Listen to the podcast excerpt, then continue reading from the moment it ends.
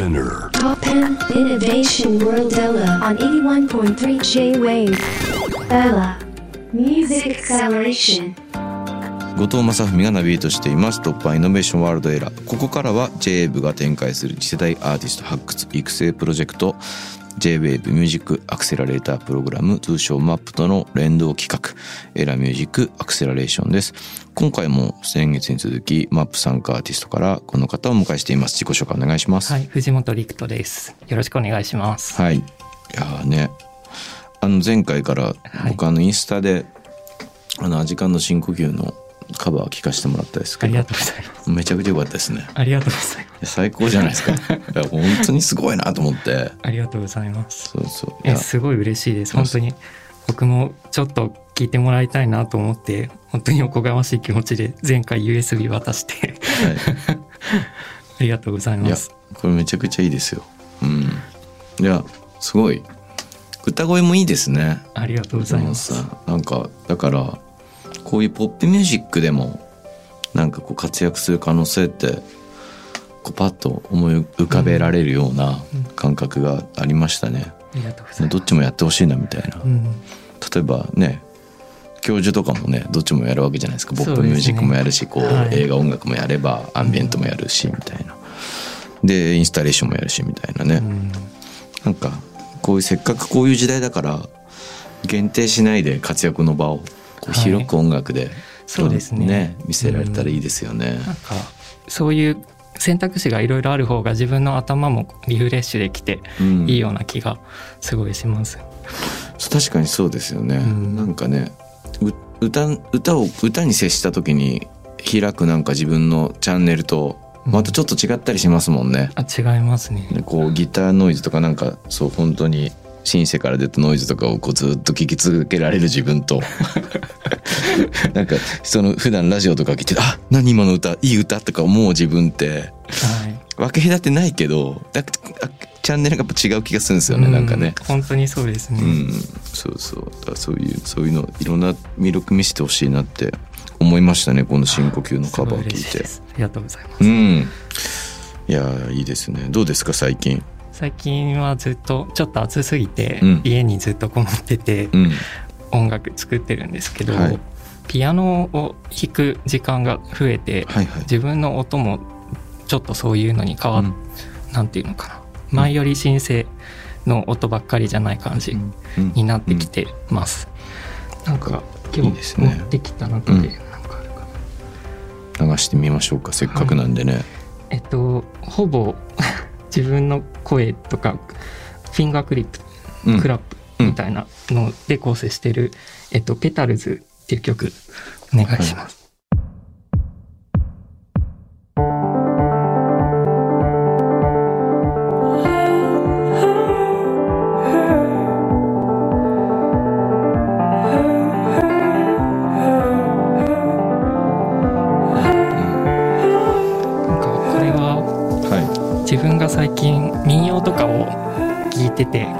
て聞き漁ってて、い、うん、そこからかなり多分影響を受けてるなって思うんですけどめちゃくちゃいいと思いますそれは。うん、ここまでなんていうんですかねグローバル化が進んでくるとねは逆にこう民謡のメロディーといかある種の僕たちのこう土地に根ざしたフォークロアみたいのが、うん。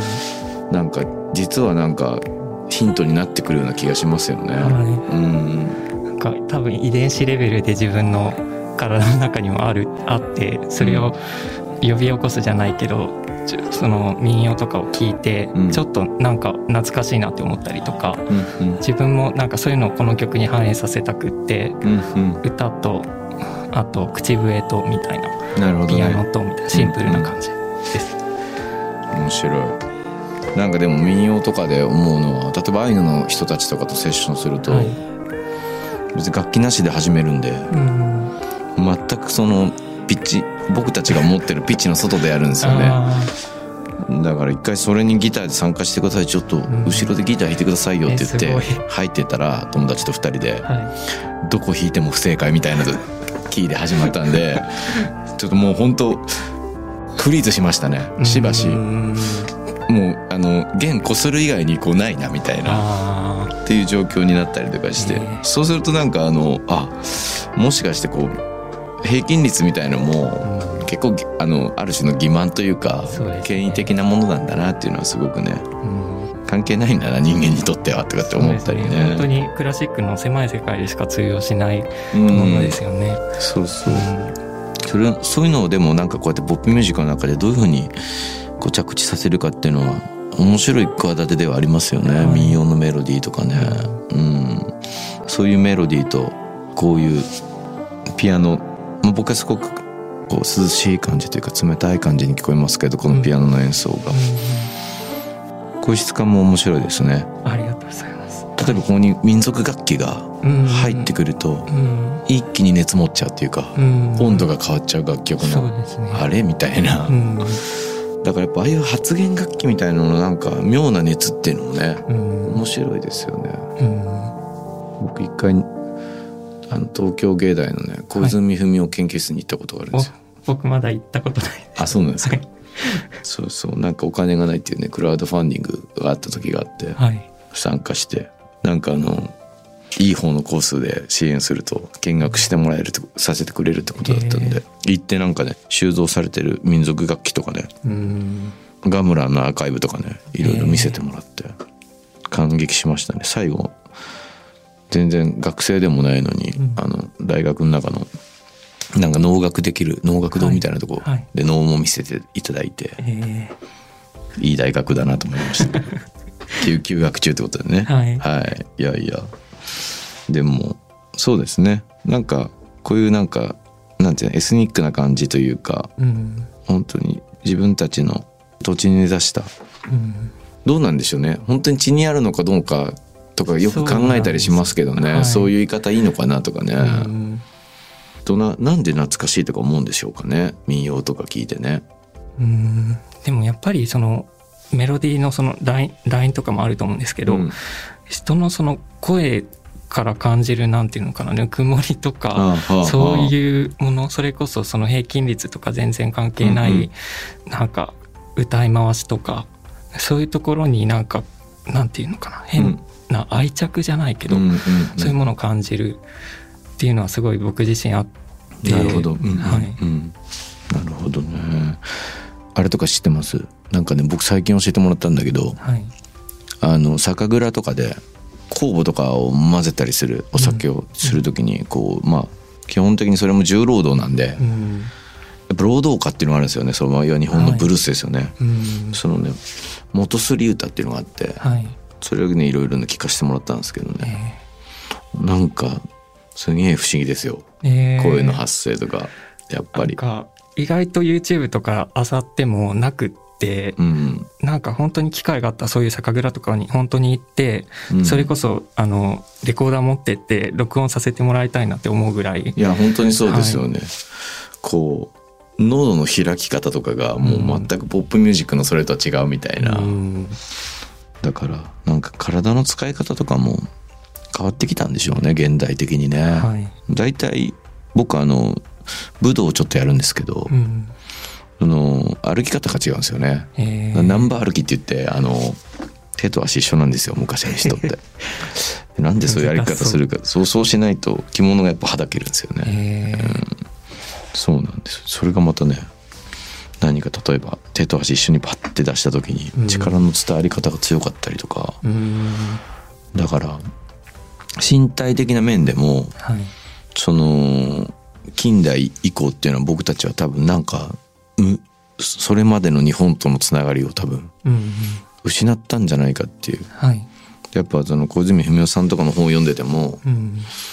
この平均率ですねやっぱね 以降みたいなこの西洋が入ってきてから以降僕たちは多分そのそうですね。ねきっと日本らしさを多分その僕と藤本君世代はちょっと違いますけど多はい。分大きい枠ではその例えば江戸以前とかとはつながってない世代なんですよねやっぱね絶対ね。う。ん。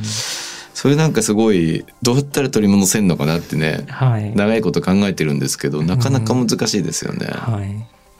で例えば文楽とか見に行くじゃないですか。文楽もまあ伝統的にはつながってるんですけど今やってる演目って結構新しかったりするんですよ。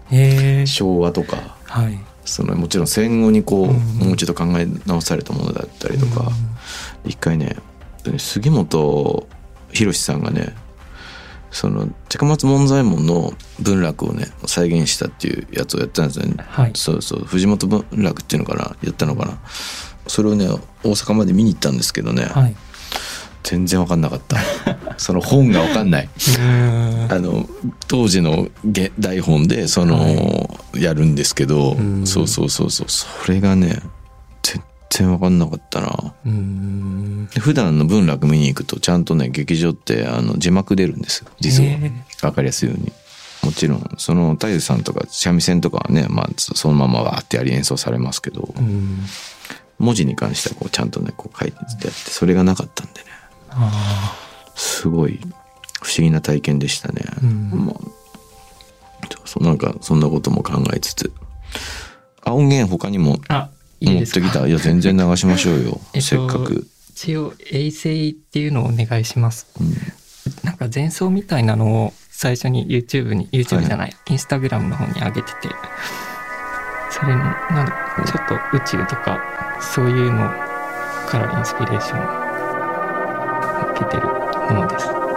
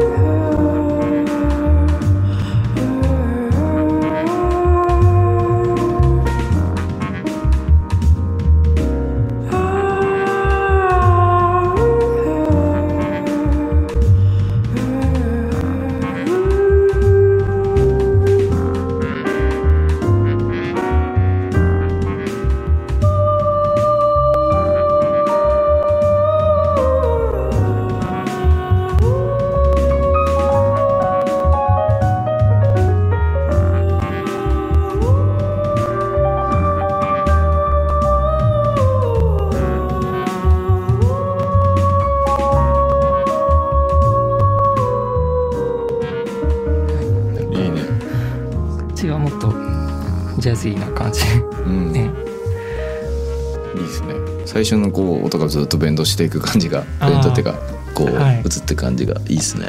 あのよかったし。ジャズいいですねこれはね。でもやっぱり声がいいな。ありがとうございます。そんなに褒めていただけると思ってなかっなんか病句とか友欲とかのあり方とかヒントになる気がしますね。うん。病句とかすごく面白いですよね。どの曲も僕すごく高い声の音域を使ってるんですけど実際話してるこの地声の音域で歌うと全然味のないあの声で全然魅力がないのでいつも歌う時はこの高さ、はい。ファルセットで。でもファルセットでいろいろ組んでいくの面白いんじゃないですか、はい。音楽ね。でもこれは一つ魅力だと思うからうん。真剣にやっていいんじゃないかなって気がしますけどね。声を使っていく。そしてなんだろうね。これはもうなんて言うんだろう。あの見まごうことなき藤本さんだけのものっていうか。そうですね、うんはやっぱりある種音楽ってねパッと聞きこれが誰の音楽かっていうのをうん。分かってもらうっていうのはとっても難しくて、いうん。でも世に出てくためには結構大事なことだったりするみたいな、ジャズのトラックだけ聞いてもあれ？これあの人だよね？みたいなうん。ことがやっぱりあるようになってくるともう本当にねある種なんて言って確立したっていうかね、うん。そこからが勝負みたいなところありますけど。そうですね、うん。なんかこの曲は結構使ってる楽器とかはシンプルこれもシンプルなんですけど、うんうん。どうやってなんていうのかな。その雰囲気っていうか音像みたいなのを、うん。その「衛星」っていうタイトルにもある感じのそのちょっとなんていうか、うんうん。無重力の空うん間うん。になってるようなのにそのどうその味付けをできるかみたいなのを今ちょっと迷っ迷ってるというか難しいなと苦戦してて。なるほどね。はい。でも例えばそういうまあ味付けの部分ってちょっと難しいかもしれないけどはい。そこを例えば自分が達成できたとしてうん。誰かにあその体感してもらうためのフックみたいなのに藤本さんの声はなる気がする。うんというのはなんていうんですか出てきた瞬間に誰の音楽か分かるような声だと思うんですようね。ん。まあ、ラジオの音楽こので聞いただけの音楽だから説明するのは難しいけどはい。やっぱりもっと立体感がミックスにあるといいよなっていうのはそうですね。あれですよね。こうもっと見せられることが増えるっていうか、うん。この音像いいんだけど全てが耳の近くにあったりだとか同じ距離感だったりすると、はい。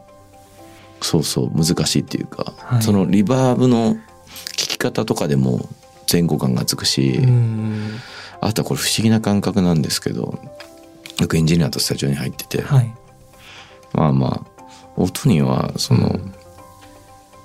ツーミックスで聞いてるだけでもそのはい。上下を感じることがあるんだよねつまりこの曲音は下の方で鳴ってるみたいなことを感じる瞬間ってあるんですよみたいな話になって。うん。だからやっぱりつまあまあ今はねばあのいろんななんていうの音音楽の聴き方っていうかそのはい。360度のやつとかもあるし、そのねドルビーアトモスとかもあったりとかするから、い、ろんな音音響の効果がその体験できるけどツーミックスの中でこうどうやって立体感を出すかみたいなうん。研究って意外と大事なんじゃないかなみたいな。例えばすごくいいジャズのアレンジもいいしあなんか聴けるけどもう少しこうなんていうんですかねサウンド的ないびつさというか、はい。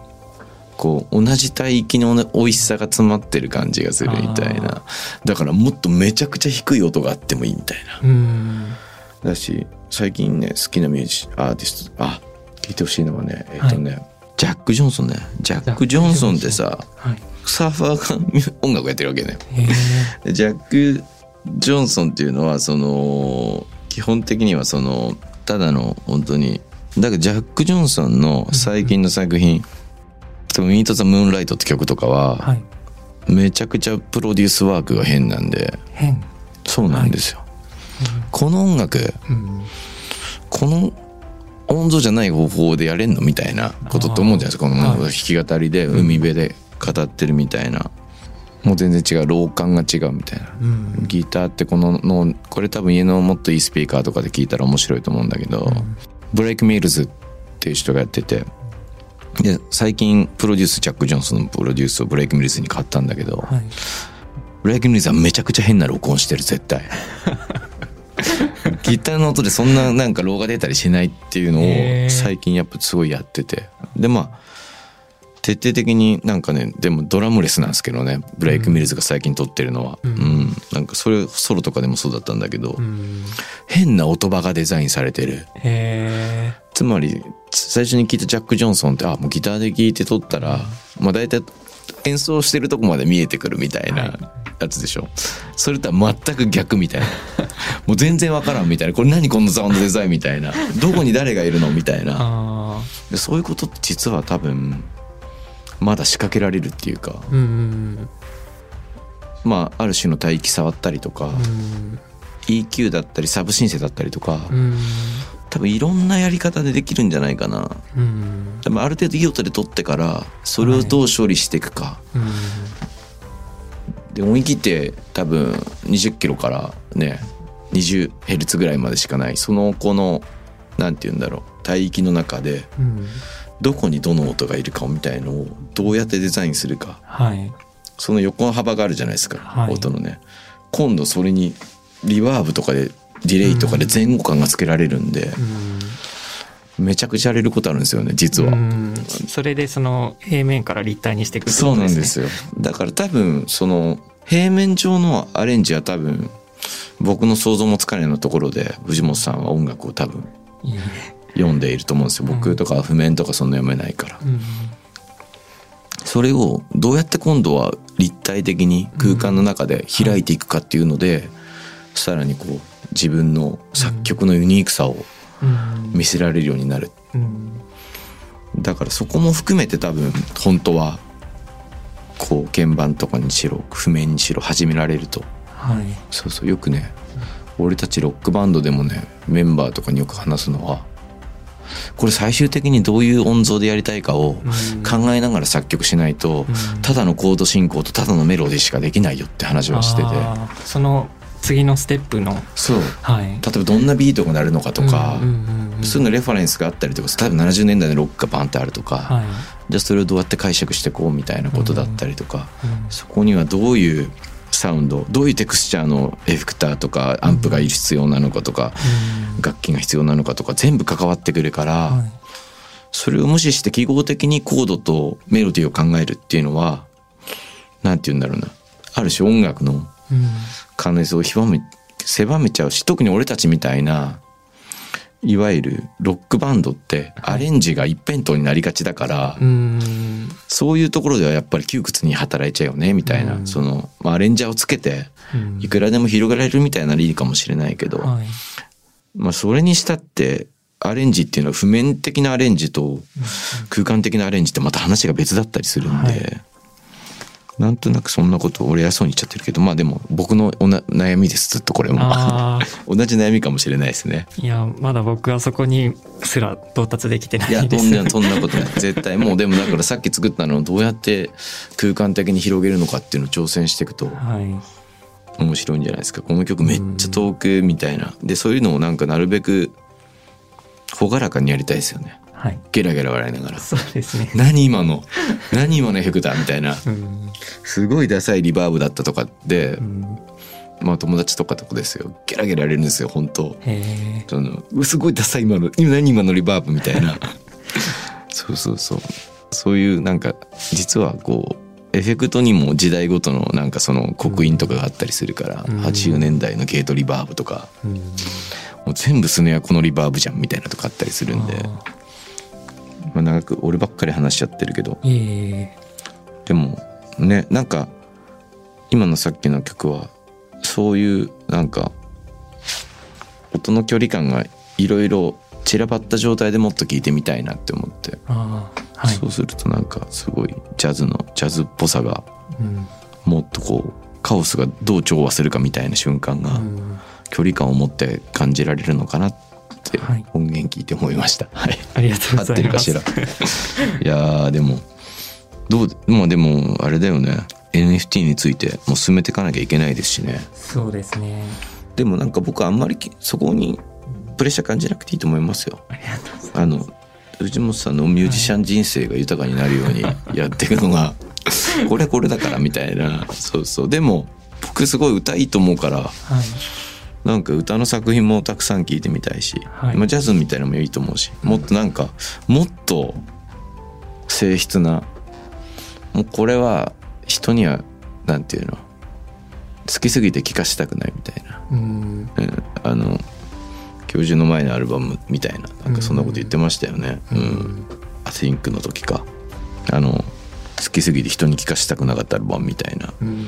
そういうめちゃくちゃこれ誰が言っつんだろうみたいなあの、うん。藤本さんの趣味のサウンドとかも。はい。まあ多分日本に30人ぐらいしか聞く人いなくても出してほしいなと思いますけどね。そうですね。今は需要がなくても出せちゃうのでそうですよね、でもなんかそれってすごいいい時代だなって思いますけどね、うん。カタログとしてなっていくとね、はい。もう聞いてみたいですもん。なんか、うん。こう放送で言っていいか分かんないけどなんか例えば宇多田ヒカルさんとかがうん。家でもうなんか2時間ぐらいなんか酔っ払って出してたノイズとかあるんだったら聞いてみたいですよね。なんかね。それ録音してサンプリングして。そうそうそう無料で配ってくんないからみたいなね。そういうのね。でも、うん。そういうところに僕は豊かさみやっぱ見出しちゃうっていうか、はい。ね。そんなんやってみたいですね、うん。はい、でもなんか今後も一緒に番組でなんかでもそ外行きたいですよねどっかね。行ってみたいです。ね。はい。僕もまだ一回も体験したことないそのソニーの360度のうん。ミキシングとか体感できるスタジオとか、あ。なんかね個人的に個人の聴聴力を測ってから再現してくれる部屋とかあるらしいんですよね、へそういうの行ってみたいですよね、はい。うん、あと機材を買いに行ってもいいかもしれないし。そうですね。僕、はい。機材に多分後藤さんほど熱はなくてうん。なんか伝授していただきたいです。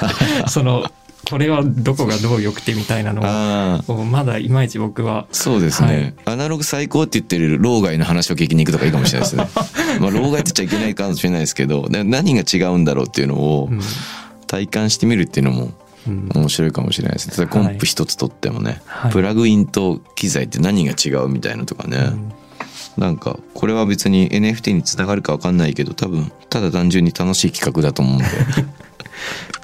そういうのやっていきましょうか。はい。というわけでいやでも今日も面白いあ。あのトラック聞かせていただいてありがとうございます。います、はい、いやいやもう最高でした。深呼吸のカバーも。ありがとうございます、はいというわけで、えー、今回ワンマップ参加アーティストの一人藤本陸人さんをお迎えしました。ありがとうございました。ありがとうございました、